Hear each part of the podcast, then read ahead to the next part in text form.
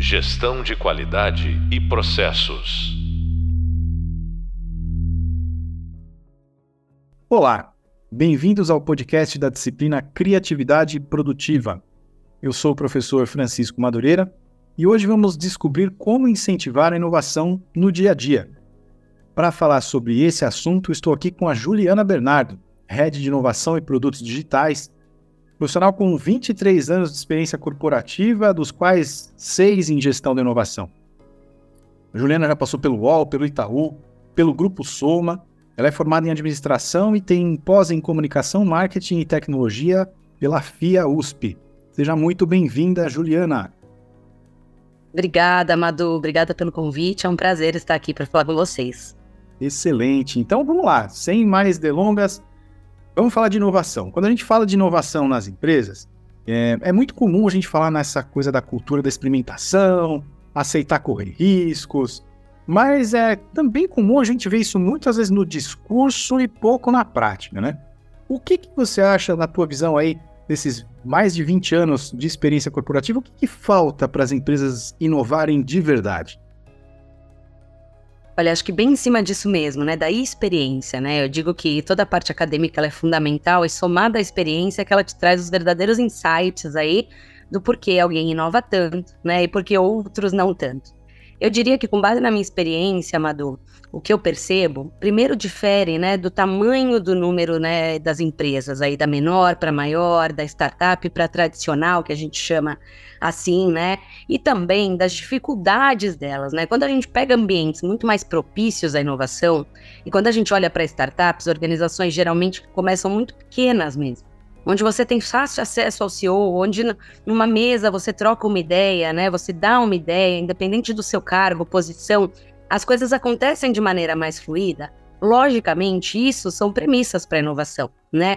Autonomia, colaboração, diversidade de pensamento. Eu ainda não estou no lugar da diversidade e inclusão, né? A diversidade mesmo da bolha de pensamento. Então, automaticamente, você tem culturas mais inovadoras, né? Elas já nascem com as premissas da inovação, essas empresas, sendo construídas em conjunto.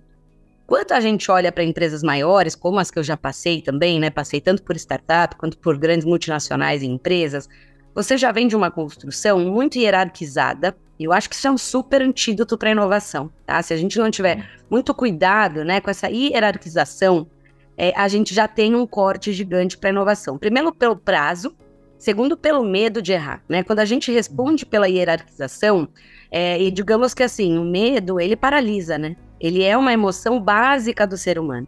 Se o medo paralisa, naturalmente eu não tenho inovação. Medo presente, inovação fora, né? Então eu diria que as grandes empresas, que é onde eu vou pegar como foco aqui para dizer o que falta para inovar de verdade, é olhar um pouco mais para essa hierarquização, que naturalmente tem um olhar para comunicação, né? Qual que é a fluidez das informações, né? Como eu comunico. Então, às vezes eu estou com uma necessidade super alta lá na ponta, né? E eu trabalho com metas que quando chegam para a base, para os colaboradores, para quem faz no dia a dia acontecer, o cara que podia te dar respostas muito concretas e sólidas, né, para resolução de um problema que está lá em cima, ele nem sabe que isso acontece. Essa comunicação não é fluida, né, uhum. é, não é traqueada rápido, enfim. Entendo que tem aí dois buracos muito grandes: a hierarquia a comunicação, que a gente diz que são os anticorpos da inovação, né? E quando você não vem de uma cultura, você tem empresas que você tem profissionais que estão 20 anos na mesma empresa, né? Banco é um bom exemplo disso lá atrás, hoje já se modernizou bastante, né? Mas eu lembro de tias minhas, né? De parentes e tudo mais que estavam 24, 25, 30 anos no mesmo banco. Essas pessoas ficaram muito focadas em resolver ali seus problemas diários dentro das suas próprias caixas ou bolhas, como a gente diz, e elas pouco trocam experiências, olham para fora, conversam, escutam, veem o concorrente, pesquisam sobre, porque naturalmente ela está ali para concretizar uma função de dia a dia que ela faz há muitos anos e conhece aquela organização. Então eu diria que falta também essa provocação da troca, né, dos eventos, da participação, da aproximação cada vez mais, né, de quem pode te fornecer uma cultura de, de inovação como ecossistema de inovação que é tão gigante, né, e formado aí por vários polos diferentes da inovação que podem ir aculturando, né, se é que existe essa palavra, o sistema, né. Então eu acredito que hoje essa é a falha das grandes empresas, e aí não tirando o medo de errar, né? Então, lembrando, medo paralisa, medo antagônico ali da inovação, e aí eu não consigo inovar, eu não consigo gerar ideias, eu não consigo colaborar e aprofundar. Muito bom, muito bom. Isso do lado das empresas, né? Você mencionou os ecossistemas, daqui a pouco a gente chega lá. Vamos começar por dentro da empresa. E achei legal você falar essa questão então da hierarquia, do medo, né? É, da comunicação, são fatores realmente muito importantes, né? Isso do lado da empresa e como eventualmente a própria empresa, as lideranças acabam estimulando né, ou não esses fatores que você trouxe. Né? Agora, se a gente trouxer um pouco para o profissional em si, eu imagino que, óbvio, né, existe o, o sistema, a cultura, a, a, gestão né, do lado da empresa, mas existe o profissional também, que entra, seja numa startup ou seja numa empresa mais tradicional, numa empresa maior, uh, ainda dentro, vamos dizer assim, uh, do universo da empresa, né? Antes da gente entrar nos ecossistemas e inovação aberta, que eu também quero explorar contigo. Mas pensando no profissional em si, né? É, pensa que provavelmente aqui os nossos ouvintes são líderes já em atuação no mercado ou se preparando para se tornar líderes, né? Então, o que, que faz um profissional hoje, o que, que um profissional hoje pode fazer para incentivar a inovação dentro da empresa em que ele está? E se você puder compartilhar essa tua experiência, inclusive em startups, em empresas grandes, existe uma receita, existe uma fórmula mágica, algumas recomendações que você poderia fazer para um profissional conseguir incentivar a inovação dentro do ambiente dele? Legal. Eu acho que essa é uma provocação muito válida, né? E a gente muito escuta fórmulas de bolo, né? Ou receitas prontas em relação a como ajudar, né, a cultura da inovação a se pulverizar na empresa, né? Como inovar melhor.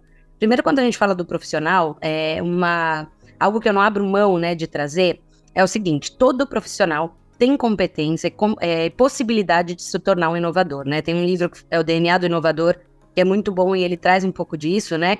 E alguns outros também que diz, o inovador, todo mundo fala, nasceu pronto, né? É um cara que está predestinado para ser inovador. Não, da mesma forma que você estuda para medicina, que você estuda para engenharia, existe a possibilidade de você estudar cada vez mais, formalmente ou informalmente, né, para ser um profissional inovador e, logicamente, quando você é um profissional inovador, né? Esse acho que é o ponto número um. Eu não consigo incentivar nenhuma cultura a ser inovadora se eu não sou né? Então, assim, como que um líder, né, que não atua diretamente com a inovação pode fazer isso, né, ser pulverizado dentro da sua área, dentro da sua empresa? Primeiro, toda área tem potência para inovação. Não, não importa se é jurídico, se é financeiro, né, ou se é a área própria de inovação. Quais os caminhos básicos para que você esteja conectado nesse universo e possa fortalecer, né? Primeiro, acho que a cultura do, do ágil, né? É, quando a gente olha IAG, o Lean, que permite a experimentação e o erro, são uma das mais importantes, e tudo isso se traduz em cultura, né? Se eu sou um profissional e um líder né, que não permito o erro e a experimentação, é que não estou aberto de fato a aprender, inclusive com os erros, não é dizer que a receita todo mundo errar. Né? Você tem um caminho ali, né, mínimo, né, para que a gente possa ir testando, mas você vai ter erros no meio do processo. Então, primeiro é cultura. Eu tenho que ser um líder mais horizontal e mais aberto para poder proporcionar essa cultura de, de inovação. Segundo, autonomia, né? Se eu não dou autonomia na minha área, na minha empresa, se eu não trabalho autonomia, se eu não converso com o CEO, né? Se esse é o meu minha possibilidade sobre autonomia, eu também não tenho inovação nas empresas.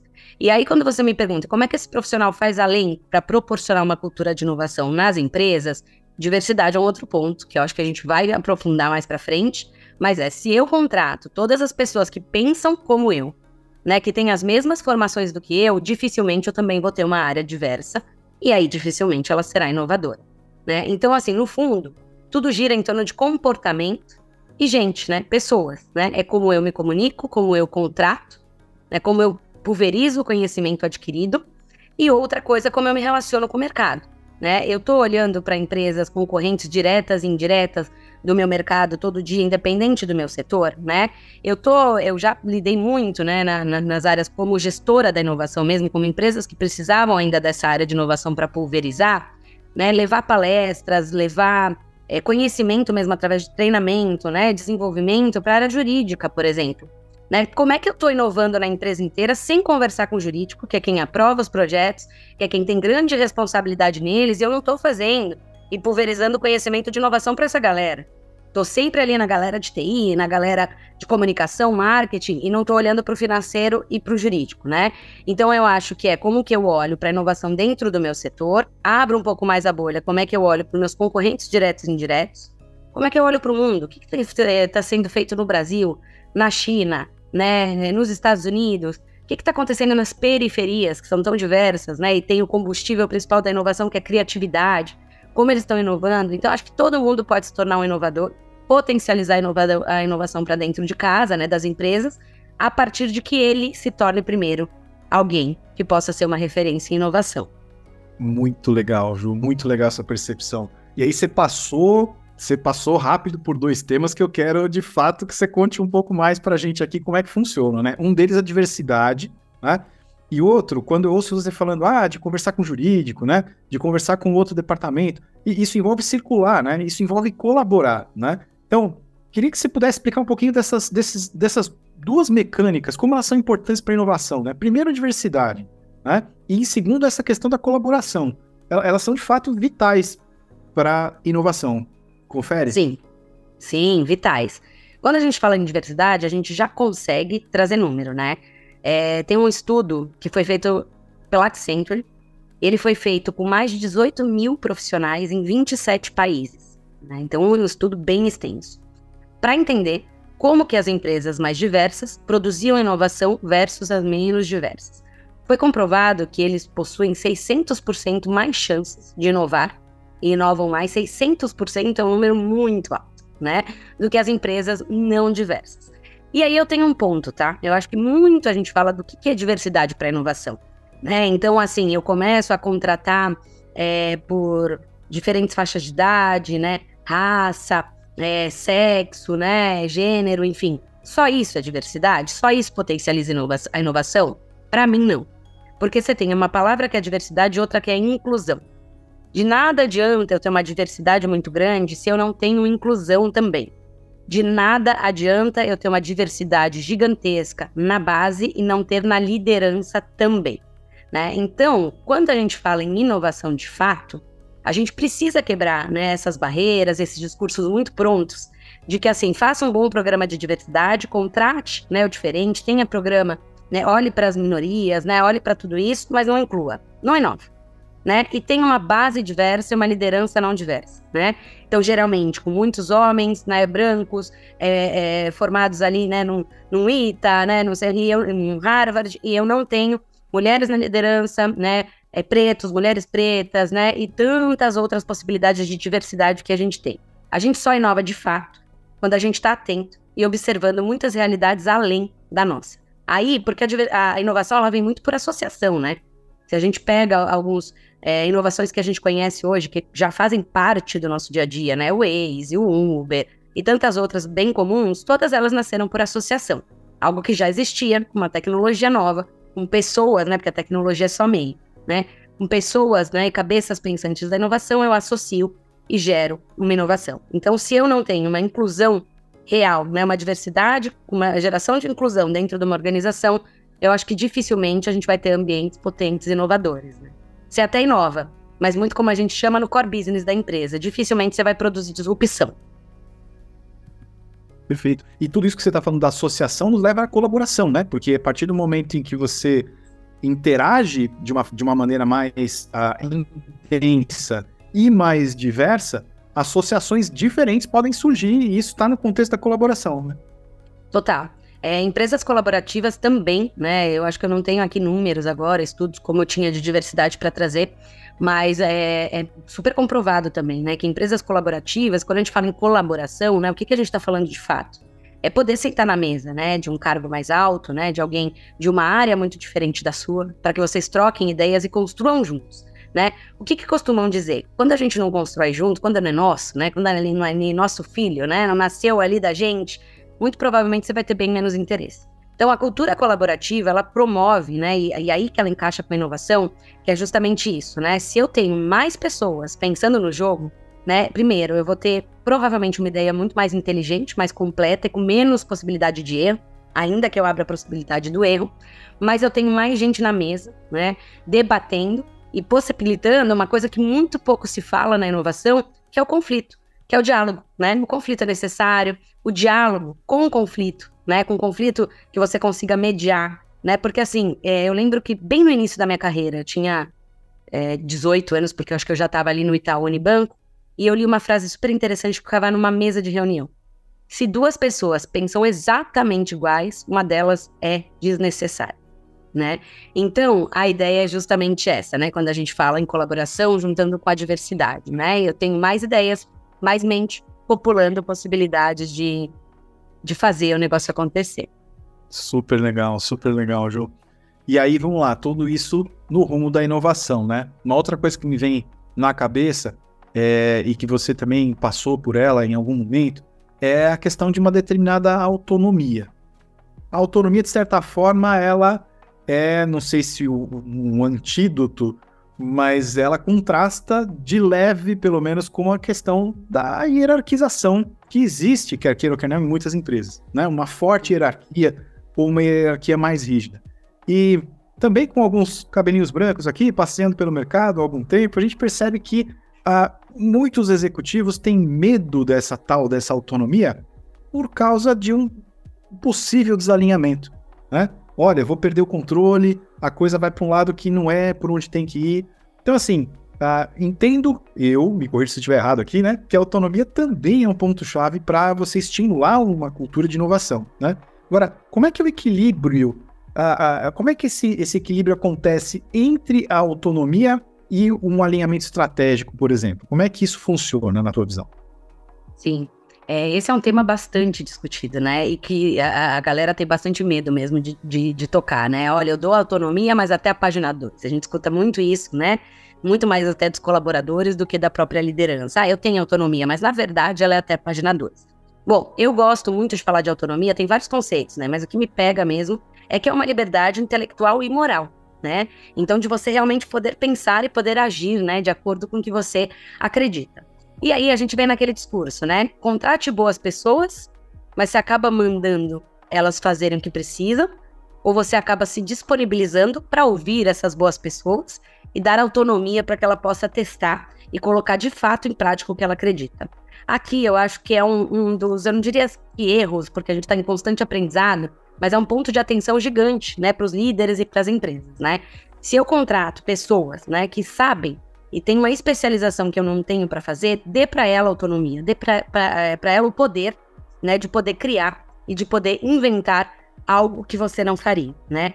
E como que eu equilibro isso para isso não sair, né, um elefante branco, sendo que eu produzo, sei lá, girafas azuis? E eu acho que esse é o grande medo. Quando você trabalha com uma boa gestão de metas, com uma comunicação muito clara, né? Então, seja um, um OKR ou algum outro formato, onde você tem uma, uma comunicação muito clara dessas metas e de onde a empresa quer chegar. Hoje, Madu, você pergunta para muitos profissionais de grandes empresas dentro de um elevador, onde a empresa quer estar nos próximos cinco anos? A maioria não sabe te responder. E é claro que a autonomia não vai funcionar. Né? Como é que eu dou autonomia para alguém que não sabe onde eu, CEO, quero chegar daqui cinco anos, para onde essa empresa quer ir, que tipos de horizontes que eu quero inovar, é mais no core business da empresa, é no disruptivo, né? Quero inventar algo novo. E aí a autonomia não combina mesmo com a falta de direcionamento. E aí é um papel, sim, né, do, do, da, da, do grande topo da pirâmide, ter uma comunicação clara, metas bem definidas, visão e missão bem definida, né? E aí eu não digo que é, é registrado ali, né, escrito em pedra, como a gente diz, porque hoje com esse mundo volátil, a gente sabe que não funciona assim. Mas um direcionamento mínimo, pelo menos onde você quer estar nos próximos dois, três anos, né? Não é de longo prazo. Para que então você possa ficar seguro de dar autonomia, porque você está cascateando metas. Naturalmente, quando isso chegar em mim, eu vou saber de fato qual é o percentual e até onde eu posso ir, onde eu posso arriscar, inovar com a autonomia que me foi concedida.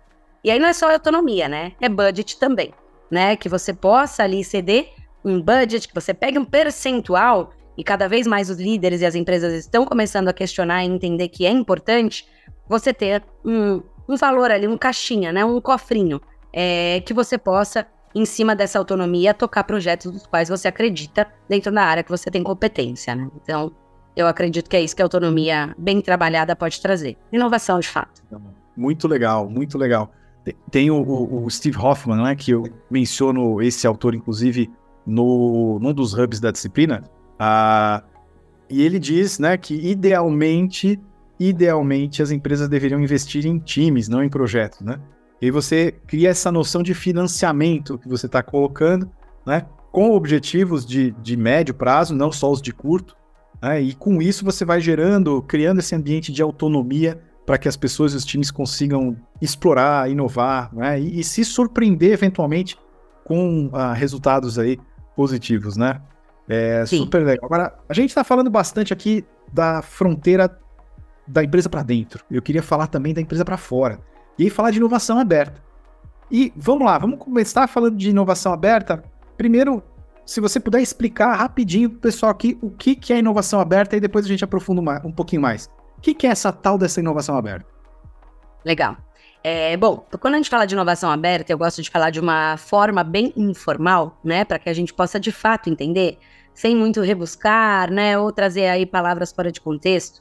A inovação aberta nada mais é do que você inovar através ou por meio, né, do que está fora da sua organização, né? Então sejam eles parceiros, sejam eles outras startups, né, é, universidades, enfim, aí eu posso explorar o ecossistema de inovação mas é de fato eu trazer alguém de fora da organização para colaborar, para inovar junto comigo. Né? E aí eu acho que a partir daí, não sei o que, que, é, que, que você quer trazer da inovação aberta, me conta para explorar. N possibilidades, né? Acho que interessante da inovação aberta é que, de fato, as, as fronteiras se, se abrem literalmente, né?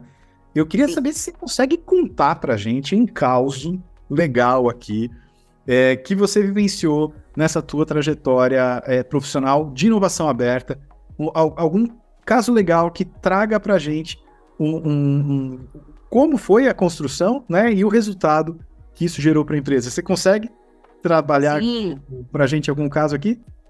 Sim, consigo sim. Acho que até um caso recente, né, é, de um grupo, um grande grupo de varejo no qual eu é, atuava, né, é, teve uma experiência muito bacana. Nós tínhamos mais de 18 projetos ali de inovação aberta depois desse primeiro e como que ele começou. É, tinha uma provocação muito legal que era, pô, a gente não precisa fazer inovação aberta nos moldes 100%, como ele é dito, como ele é falado, a gente pode se aproximar, a gente pode falar das nossas dores e a gente pode colher né, os frutos do que essas startups, essas empresas, essas universidades, esses estudantes podem trazer de melhor aqui para nossas dores atuais. E um dos projetos foi muito bacana porque pensa, né, varejo de moda, né, roupa, né, algo ali que você sempre precisa tangibilizar, o desafio grande do e-commerce é isso, né? Como é que eu deixo as medidas assertivas? Como é que eu faço? Como é que eu traço para as pessoas entenderem como vai ficar esse caimento de roupa para diminuir, né, o medo de comprar online, né? E a gente teve uma pandemia no meio disso também que potencializou essa necessidade da compra online. E um dos projetos que a gente fez de inovação aberta era muito pensado já também e a gente olhava, né? Como é que a gente vai diminuir esse medo? Essa uh, forma né, de como é que eu compro roupa sem olhar, sem acontecer. Madu, legal. Falando em inovação aberta, é, eu acho que muito bacana de trazer é que não existe uma forma só da gente fazer inovação aberta, né? A forma que a gente conhece, mais convencional, tradicional e também, de certa forma, a que precisa de mais investimento em inovação, é quando eu pego um parceiro de inovação aberta, a gente tem vários no mercado, né? E geralmente o que, que eles te proporcionam, né? Eles já mapearam uh, é, por segmento vários tipos de startup, né? Já tem um resumo ali do que elas oferecem. Eles facilitam esse contato entre você e startup, marcam as reuniões para você contar sua dor e a startup apresentar o seu projeto. Você pode lançar desafios através delas e ter 15 startups dizendo: olha, eu posso colaborar e inovar junto com você de forma colaborativa nesse sentido. Então, essa empresa faz todo esse processo para você. Né? E você lança desafios de inovação aberta. Agora é todo mundo que vai ter esse budget na mão ou que vai fazer parte da área de inovação e que deve ficar refém, né, tanto de uma empresa quanto da área de inovação para fazer isso acontecer? Eu diria que não. Eu já experienciei os dois lados, né? Poder trabalhar com uma grande empresa de inovação aberta e os resultados realmente são fantásticos, né? Agora, quando você tem a possibilidade de você e seu time ir procurando, poxa, eu tenho uma dor. Deixa eu jogar aqui no Google mesmo, né? Startups que desenvolvem, sei lá, Vou dar um exemplo meu do varejo de moda, né, recente. É, inteligência artificial para medidas, né, de roupas do e-commerce, por exemplo. E aí você vai descobrir uma na China, né, uma em Dubai, uma no Brasil, uma em Nova York. E aí você marca a reunião com essas startups, né? Você conversa, cada cinco, com certeza você vai tirar uma que dá para fazer um MVP, um mínimo produto viável, e comece a testar uma solução colaborativa. E isso é inovação aberta na veia, né? Ela não passou por todo o processo tradicional, mas ela de fato é você colaborando com uma empresa de fora que tem um produto que você não precisa passar um ano desenvolvendo com seu time interno. Ele tem prontinho, ele testou, ele é especialista nisso. E de fato, ele consegue agregar valor e fazer um produto junto contigo que potencialize seus resultados ou até traga uma inovação mais disruptiva aí no setor. Então, eu acredito que eu tenho vários cases aí de inovação aberta, né? Mas o que eu queria deixar é sobre o processo. Eu não preciso de fato estar preparado para investir numa empresa de inovação aberta e sim fazer como chegar essa colaboração para dentro de casa. Que legal. Então, é, na verdade, existem formas, né, existem formatos para você conseguir atuar e acelerar né, esse processo todo de inovação, seja né, se você tem né, um budget ou até eventualmente você também trabalha numa marca mais, mais famosa ou que eventualmente né, acaba atraindo, ou não, você de repente tem que você mesmo entrar em contato e correr atrás e, e funciona também é, das, das duas maneiras. Super legal, Juliana.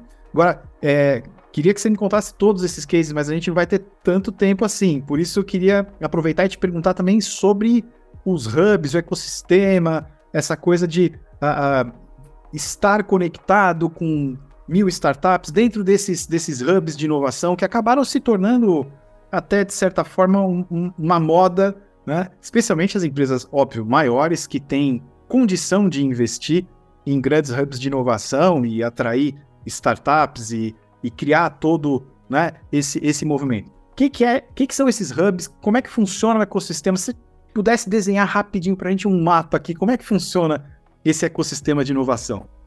Legal. É, bom, muito se fala também né, de quando vale a pena, quando não vale a pena se aproximar do ecossistema de inovação. Eu diria, sempre vale a pena.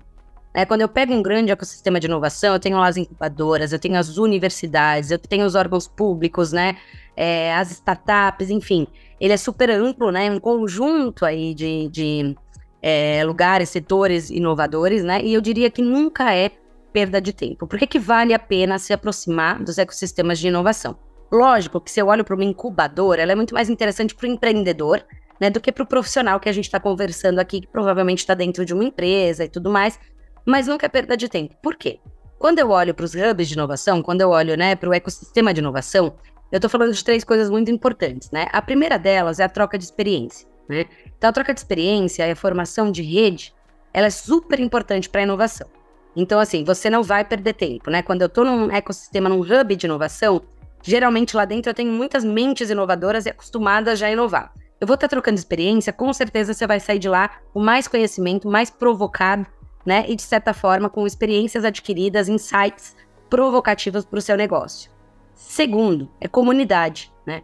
Hoje, o que a gente mais vê crescer é comunidade. Então, fazer parte de uma comunidade de inovação também é indispensável aí para você conseguir potencializar a cultura de inovação dentro das organizações. E quando eu olho também para indicação, né? Quando você está ali dentro dos hubs e das comunidades, as comunidades que eu digo até que elas se formam grupos de WhatsApp, né? Grupos de Discord, enfim que potencializam ali a inovação e alguém fala, puxa, eu tô com uma dor aqui, né? Ou joga ali no LinkedIn. E as pessoas vão ali colaborar contigo, dizer, olha, conversa com essa universidade, com essa startup, com essa empresa. Então, se aproximar do ecossistema, eu diria que também é uma premissa para inovar, né? E aí você também tem possibilidade de acesso a, a, a altos eventos, né, do setor, a poder potencializar, levar gente da sua própria companhia e organização para debater esses assuntos, né? E outra coisa que eu gosto muito quando a gente fala dos ecossistemas de inovação, e eu já fiz isso em muitas das empresas que eu já passei, é a gente olhar para as universidades, né? Quando a gente consegue é, trazer para perto, né? Estudantes ali que estão tão ávidos pelo conhecimento, estão tendo contato direto com o conhecimento precisam colocar ele em prática também, é, geralmente é uma mistura boa que se dá ali quando a gente tem desafios, onde a gente pode trazer é, a galera de universidade e também acaba trazendo muita diversidade, que é que a gente já comentou, para os projetos, né? Então eu diria que se conectar com o ecossistema, né, com os hubs de inovação é fundamental, Claro, né? Hoje a gente tem hubs de inovação que, inclusive, são segmentados já, né? Que está cada vez mais bacana a gente ver aí segmentados. Mas, assim, um primeiro passo, eu diria, se conecta com os hubs aí da sua cidade, da sua região. Hoje a gente não tem mais barreira geográfica, né? Depois disso, vai aumentando aí de, poxa, eu quero me conectar com esse ecossistema, com esse hub, com esse pedaço do ecossistema aqui de inovação e vai conhecendo, vai dando passinhos ali para trazer cada vez mais para perto da organização. Acho que não tem perda nenhuma e só ganho em se aproximar do ecossistema de inovação. Perfeito, perfeito, Ju, muito legal. E uma última pergunta, porque nosso tempo já está acabando por aqui. É, você entende que uma empresa, ela, a missão de uma área de inovação é ela não precisar existir? Já ouvi isso por aí no mercado, né? Ou seja, conforme uma área de inovação consegue fazer com que a inovação se uh, crie ramos, né? Vamos dizer assim, que ela se pulverize pela empresa, no final das contas, a missão de uma área de inovação é ela não precisar existir? Como é que funciona isso na tua visão? Sim, eu sempre, é, sempre defendi isso, né? Até para os meus próprios contratantes, né? E, e, e chefes da época. Eu dizia: olha, a gente tem uma jornada quando eu penso em grandes empresas, não é pequena, né? Eu diria que de dois a cinco anos para você começar a ver resultados, né? Quando você tem uma empresa que não é conectada com a cultura de inovação, você tem sim. É, é uma grande briga né, no mercado. Vale a pena ou não vale a pena ter uma área de inovação?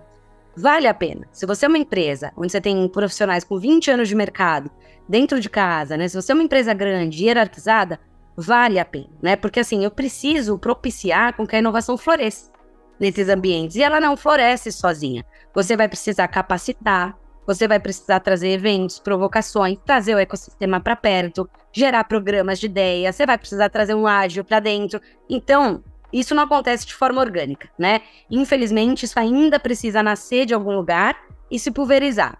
Agora, ela faz a diferença? Faz a diferença, contanto que ela consiga, como a gente disse, ser colaborativa. Se a área de inovação se torna um lugar né, onde eu centralizo informação, centralizo conhecimento, ela está fadada ao fracasso. Se essa área de inovação se potencializa né, e se ramifica para dentro de várias outras áreas e eu começo a formar agentes de mudança, de transformação, de inovação que começam a pensar junto comigo ao redor de toda a empresa e ao redor de todo o mercado e segmento, aí sim eu estou falando de uma gestão de inovação que vale a pena. Acho que isso eu aprendi na dor e na prática também, que é como de fato né, potencializar uma área de inovação. E como é que você vai olhando para qual é seu próximo passo, né? Não ter apego, não ter ego, né? A cargo. Ah, eu sou um head de inovação. Pode ser que daqui cinco anos você não seja mais um head de, de inovação dessa organização. Você fez tão bem o seu papel que a empresa já pensa por si só, né? Ela já pulverizou a inovação. Então, assim, eu acredito que é um tema bem delicado, bem debatido, mas, assim, na minha experiência, vale a pena quando eu estou em empresas muito grandes, hierarquizadas e que precisam ter espaço para florescer a inovação e pulverizar para que então ela possa caminhar sozinha. Muito bom, Juliana. Muito obrigado pela tua participação aqui conosco. Quero agradecer as ideias, a experiência, tudo aquilo que você compartilhou por aqui. Muito obrigada, o prazer é meu, conte sempre comigo. Você acabou de ouvir o podcast sobre como incentivar a inovação no dia a dia da disciplina Criatividade Produtiva. Confira também os outros podcasts, vídeos e o e-book para aprofundar os seus conhecimentos. Até breve e bons estudos!